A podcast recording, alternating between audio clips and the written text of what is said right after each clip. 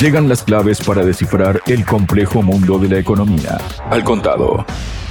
La administración del presidente de Estados Unidos, Joe Biden, en principio apoya un proyecto de ley que le permitiría confiscar los activos rusos congelados en Occidente por valor de unos 300 mil millones de dólares, según informó la agencia Bloomberg, que cita un memorándum del Consejo de Seguridad Nacional al Comité de Relaciones Exteriores del Senado, fechado el pasado mes de noviembre.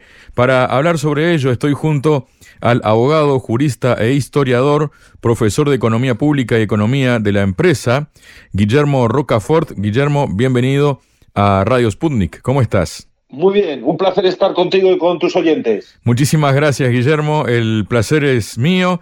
Bueno, según parece y según explicó el organismo, el proyecto de ley proporcionaría la autoridad necesaria para que el poder ejecutivo se apodere de los activos soberanos rusos en beneficio de Ucrania. Para empezar, Guillermo, ¿qué te parece esta idea, no? Porque además hay que considerar que de esos 300 mil millones de dólares, la mayoría de esos activos están en Europa, no en Estados Unidos, ¿no? Y qué consecuencias puede tener todo esto, ¿no? Tengamos en cuenta también efectos de desdolarización, tengamos en cuenta también efectos de confianza en la moneda del dólar a partir de un hecho como este, ¿no?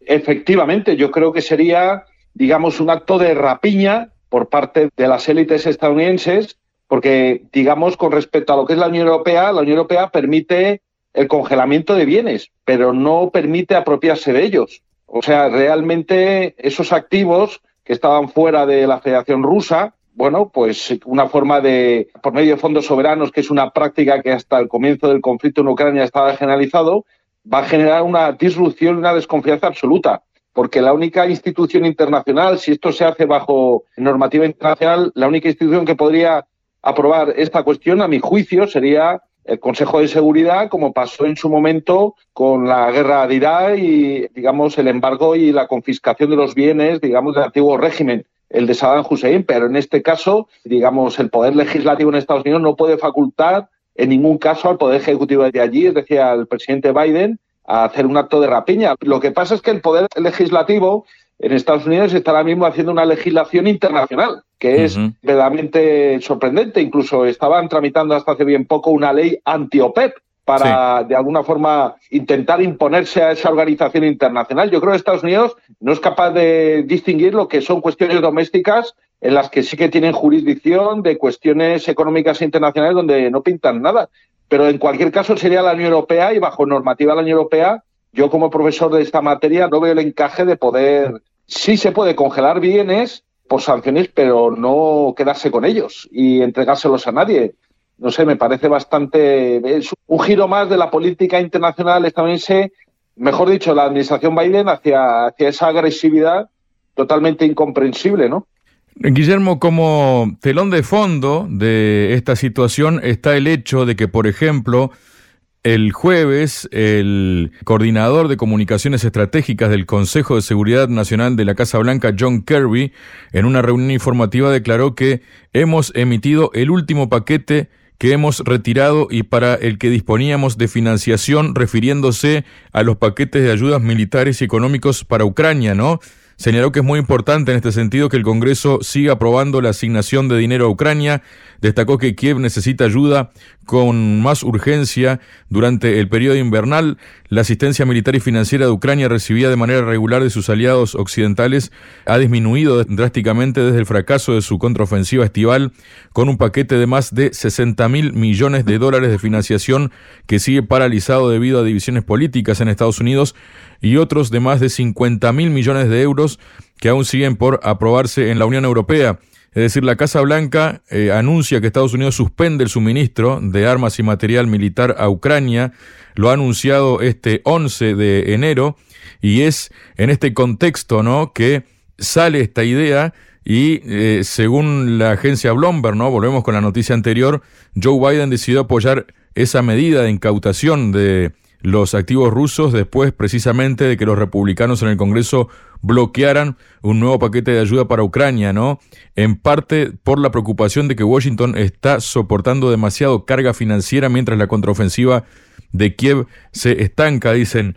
Evidentemente hay un tire afloje interno de Estados Unidos que en año electoral además está provocando toda esta situación, Guillermo. Pues así es. Yo creo que esto hay que interpretarlo en ese prisma de año de elecciones presidenciales donde Biden está cada vez peor en las encuestas. Entonces, por otro lado, tenemos un partido republicano en donde hay un sector cada vez más creciente que gira en torno, yo creo, a las posiciones de Trump que se quieren desvincular de ese conflicto porque nunca lo vieron claro y porque además supone un altísimo coste para una sociedad que está en práctica recesión económica, aunque está mejor que la Unión Europea, pero se anticipa ya una crisis importante en el sector inmobiliario, ya hay indicadores que no son para nada halagüeños también en términos de desempleo. 2024 es un año complicado desde un punto de vista de la economía, hay una contracción del PIB con respecto al incremento del 2023 y en ese sentido no es de extrañar, digamos, la adopción de esa medida de no dar más dinero porque eso ha sido un pozo sin fondo. Lógicamente, todo, la mayor parte de ese dinero se ha ido entre las entretelas del régimen corrupto de Zelensky,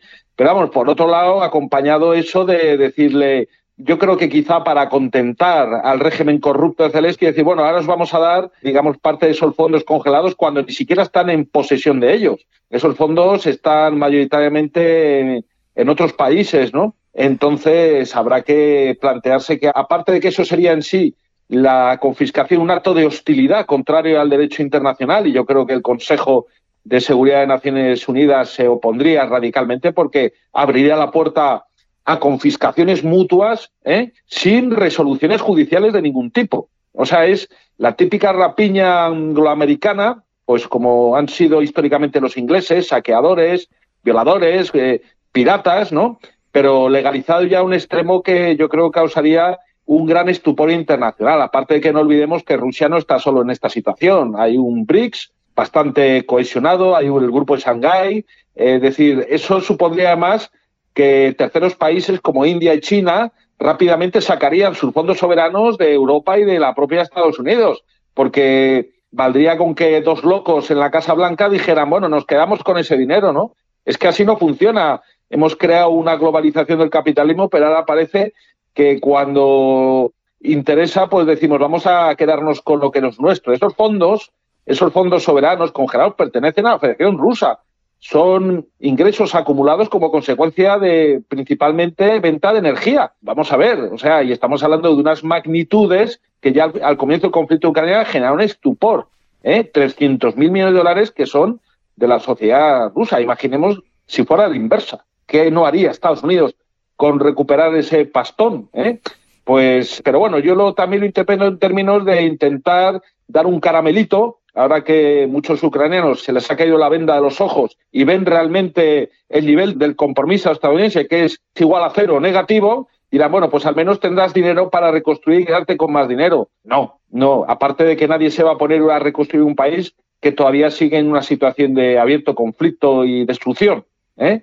Entonces, bueno, triquiñuelas de los angloamericanos para contentar a su más media y así pues patada hacia adelante y, vamos a ver qué pasa el día de mañana, ¿no? Es verdaderamente un estilo de hacer economía y política totalmente desfasado que ya no tiene su lógica en el creciente mundo multipolar en el que nos estamos moviendo, donde las naciones comercian desde la buena fe y el respeto, respetando ideologías y soberanías, y no como siempre haciendo Estados Unidos, tirando bombas atómicas pensando que el mundo se va a poner a temblar porque le puedan dar al botón rojo. Y luego, lógicamente, todas las dificultades de una administración Biden que, como cualquier otra administración, cuando vienen mal dadas, como pasó con la de Clinton, pues organizan guerras y desestabilización del mundo, ¿no? Para ganar en la opinión pública. Es lo que tiene un presidente que depende de la opinión pública, pues que hará lo que sea para ganarse su favor. Yo creo que es algo muy errático y absolutamente desfasado.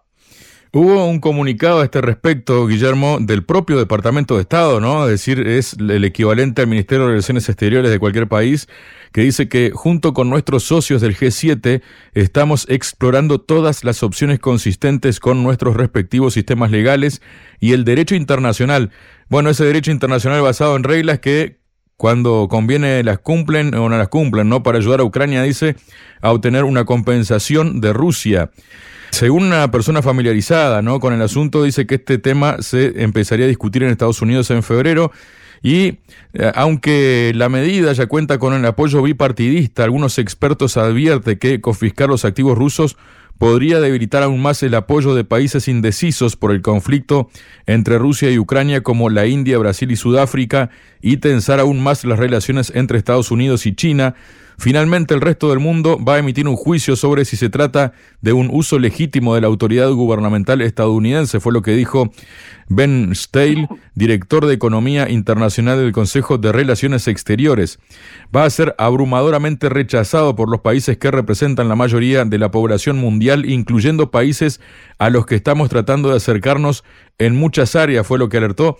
Es más o menos Palabras más, palabras menos lo que tú has dicho, ¿no, Guillermo? Sí, absolutamente. Las naciones emergentes de BRICS, también las naciones africanas, no van a ver con buenos ojos este acto de absoluto abuso, contrario de derecho, y porque además hay que pensar en la lógica que se utiliza en estos casos. Es que lo que le hagan al prójimo me lo van a hacer a mí. Eh, por eso la India en su momento se opuso tanto a las acciones contra Rusia, porque la India fue víctima en su momento, en los años 70, cuando desarrolló su propio programa nuclear independiente a Estados Unidos no le gustó nada y le aplicó sanciones durísimas. Entonces, claro, cuando ya estamos viendo que caen totalmente porque son un fracaso internacional y además atentan a la paz mundial, políticas como el bloqueo, como por ejemplo el bloqueo contra Cuba, que se ve que no sirven para nada y quien lo sufre realmente es el pueblo cada vez más empobrecido y depauperado, pues vemos que Estados Unidos incide en esas cuestiones cuando ya el mundo ha dado un giro total. Ya no es Bretton Woods, ya no es el FMI, ya no es el Banco Mundial quienes cortan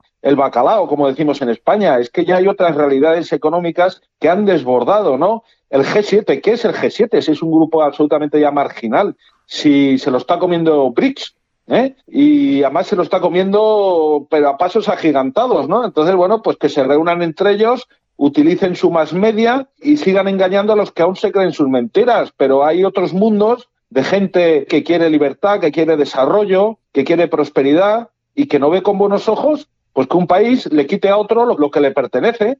Es que no es así. No hay organismos internacionales al margen del Consejo de Seguridad Nacional para legitimar una rapiña de esta naturaleza como la que pasó en su momento con Irak, cuando fue precisamente se legitimó que las potencias administradoras ocupantes, Estados Unidos y el Reino Unido, se quedara con el petróleo y con eso se quedara un fondo, un fondo para la reconstrucción del propio Irak, que bueno, ya sabemos cómo está Irak, lo dejaron absolutamente destruido como está Libia, pues, o Siria, porque donde entran los angloamericanos lo destrozan todo. Pero es que este no es el caso. Es que este no es el caso. O sea, realmente es quitar los recursos de una nación para reconstruir a otra que ha entrado en abierto conflicto antes del inicio de esas hostilidades tan abiertas, ¿no? Entonces, pues no sé, que cada uno saque sus conclusiones y el mundo dictará su veredicto, pero este mundo no ya no es el de Biden. Biden ya está políticamente más que amortizado y probablemente sea incluso hasta juzgado con un impeachment porque lo que ha hecho no tiene nombre. Y por supuesto, el pobre pueblo ucraniano abrirá los ojos y comprenderá que ha sido empujado a un precipicio, primero por sus dirigentes corruptos, empezando por Zelensky, y luego por los angloamericanos, que como siempre juegan al divide y vencerás y atacan, atacan pues a los que le oponen resistencia desde su soberanía y su dignidad, como es el caso de Rusia, ¿no? Entonces yo en ese sentido lanzaría un mensaje de tranquilidad porque no se van a atrever ¿eh? y porque ese dinero tendrá que volver además a sus legítimos dueños, que son los rusos, el pueblo ruso, y con intereses, ¿eh? y con intereses por parte de la Unión Europea. ¿eh? Porque la normativa, la legislación de la Unión Europea es clara a ese respecto, no permite la confiscación. El congelamiento sí, pero no la confiscación. Es decir, permite medidas cautelares, como es bloquear unos bienes, pero no quedarte con ellos, y menos dárselos a quien es en parte gran responsable de este conflicto, y de tantas muertes como el Zelensky, porque sería como alimentar aún más al criminal, ¿eh? que por cierto cada vez estará en peor posición y a ver cómo justifica esta cuestión de que ya no tiene más armas, ya no tiene más dinero, pero que en febrero se van a reunir en Estados Unidos para ver si, ¿eh? porque los Estados Unidos lanza su IDEICA, su proyecto, pero eh, nunca termina de ejecutarlo. ¿eh? Entonces, no se hará con el frío y con la situación tan calamitosa que está sufriendo la parte sustancial del pueblo ucraniano, que es inocente y ha sido objeto de engaño, pues ahora tendrán que sacar conclusiones y reclamarles cuentas a quienes les han llevado este precipicio, como ha sido el conflicto que dura ya dos años. Respecto a esta idea de Estados Unidos ha reaccionado el portavoz del Kremlin, Dmitry Peskov, comentando esta publicación de Bloomberg, ¿no? diciendo que Estados Unidos no notificó a Moscú sobre el apoyo de la administración de Joe Biden a la decisión de confiscar activos rusos. Según sus palabras, prácticamente no existen canales de comunicación entre las dos potencias. Por supuesto, dijo Peskov, Estamos hablando de una declaración muy provocativa que anuncia la posibilidad de acciones ilegales en relación con nuestra propiedad, en relación con nuestros activos. Esto no puede no tener profundas consecuencias, pero vamos a remontarnos a principios de diciembre, Guillermo, más precisamente al 12 de diciembre, hace un mes, cuando la Comisión Europea, es decir, la presidenta de la Comisión Europea, Ursula von der Leyen, propuso destinar los beneficios extraordinarios generados por los activos del Banco Central de Rusia. Bruselas estima que con esta maniobra podría recaudar hasta 15 mil millones de euros entre 2023 y 2027, según publicó el Financial Times. Todos ellos irían destinados presuntamente a Ucrania, ¿no? Repetimos, en Europa hay, de los 300 mil millones de dólares, hay en Europa 200 mil millones y por supuesto que ha reaccionado en aquel momento Moscú, el ministro de Finanzas de Rusia, Anton Zulianov, advirtió a la cúpula política de la Unión Europea que su país responderá de manera recíproca a la posible utilización de los ingresos que generan sus activos congelados porque también hay que decirlo, en Rusia hay activos de países occidentales, por lo cual la cosa no se quedaría sin consecuencias claramente, ¿no? Pues sí, la verdad es que esto forma parte de ese ataque económico, es un elemento más de las sanciones del mundo unipolar contra Rusia, especialmente por parte de la Unión Europea y Estados Unidos. Entonces, también vimos el fracaso que supuso el ataque contra la Bolsa de Moscú, ¿eh? al comienzo del conflicto abierto en Ucrania, cómo esos eh, planes, esas previsiones de que se iba a hundir financieramente la Federación Rusa, al final no tuvieron ningún éxito, al contrario, el rublo se robusteció y los valores eh, bursátiles, digamos, rusos, con unos plazos de cautela, ¿no? O de suspensión de la bolsa y apertura gradual, empezando por los valores más sólidos, sobre todo las empresas energéticas, se vieron que no tienen impacto. Y aquí pasa lo mismo, va a pasar exactamente lo mismo. Von der Leyen dice ahora, ya no habla de confiscación de la totalidad, dice solamente de los rendimientos, los frutos. ¿eh? Bueno, Vamos a ver, o sea, eso tampoco sería absolutamente admisible de ninguna manera, porque si no se puede embargar la totalidad, ¿por qué puedes embargar el fruto, es decir, el rendimiento? Esto es simplemente un depósito ¿eh? y hay que conservar los bienes y también acumular esos bienes que fueron en su momento embargados con los frutos que han generado. Y efectivamente habría una completa escalada y una fractura absoluta ya entre y una desconfianza en todos los términos, porque ya los contratos se dejarían de respetar, ¿no? La globalización reventaría y el mundo unipolar, pues nadie querría negociar o llegar a transacciones comerciales con países que dicen, oye, el bien que tú tengas en mi territorio, al mínimo problema me quedo con él, que por otra parte lo que hacen los Estados Unidos, confiscando, por ejemplo, con Argentina, con esos laudos arbitrales y esas sentencias favorables a los fondos WIT, está constantemente buscando como rapiñadores los bienes que tienen en exterior. Ahora mismo, por ejemplo, como consecuencia de que mi país, España, no reconoce laudos arbitrales por un tema de las energías renovables, pues eh, los tribunales del Reino Unido están embargando incluso el Instituto Cervantes, que es donde va ahí la gente british a aprender español y también algún palacio y alguna propiedad inmobiliaria. Es que tenemos que pensar en términos de que, digamos, no están civilizados los angloamericanos. Viven todavía en un sistema de, el spoil system, un sistema de botín. Para ellos todo es rapiña. Lo único que, bueno, pues lo revisten con unos aires postmodernistas, pero totalmente desfasados. Ellos no respetan el derecho romano. Su derecho es brutal, es basado en la impiedad y en el apoyo absoluto a las oligarquías financieras que además, por cierto, están depredando a los propios Estados Unidos. Porque quien ha sufrido las consecuencias de ese conflicto de Ucrania que ha financiado Estados Unidos, no olvidemos que ha sido la precarización de los combustibles y importantes convulsiones, sobre todo la industria estadounidense, ¿no? Entonces, bueno, ahí tienen el pueblo estadounidense y el pueblo inglés, que son pueblos, digamos, nobles y tienen que hacer una, un esfuerzo de una lógica política y económica y decir, oye, ¿quién me ha llevado a mí esta situación? Es que todavía nos quieres arrastrar a una mayor escalada económica. No hemos tenido suficiente dos años con estas sanciones, que ya lo dije yo en su momento en un programa en televisión española del prime time o máxima audiencia que me supuso pues insultos y ataques por parte sobre todo los NAFO y esa chusma, digamos, protanista, diciendo que era un vendido y no sé qué. Yo dije en su momento que las sanciones eran una ruina económica para la Unión Europea y que Rusia iba a salir fortalecida. Pero básicamente porque ya había estudiado en su momento qué pasó con las sanciones del 2014 a raíz de la anexión de Crimea a la Federación Rusa. Pues claro que tuvo un impacto al principio negativo en la Federación Rusa, pero a los dos años remontó el vuelo como la de Feris. Y la Unión Europea de entonces llevamos desde la crisis del euro en 2007, nosotros sí que estamos en una recesión cada vez más profunda, estamos en depresión constante. Es un fenómeno económico veramente novedoso, casi del tercer milenio, y todavía no nos damos cuenta. Pero bueno, ese es, querido amigo, la gran catarsis que tiene que hacer el pueblo europeo de darse cuenta de quiénes son nuestros amigos y quiénes son nuestros enemigos. Y por sus obras los conoceréis, desde luego. Muchas gracias, Guillermo. Un placer, querido amigo, a tu disposición. La economía. Eje central de lo que pasa en el mundo en un análisis constructivo y sin rodeos. Al contado.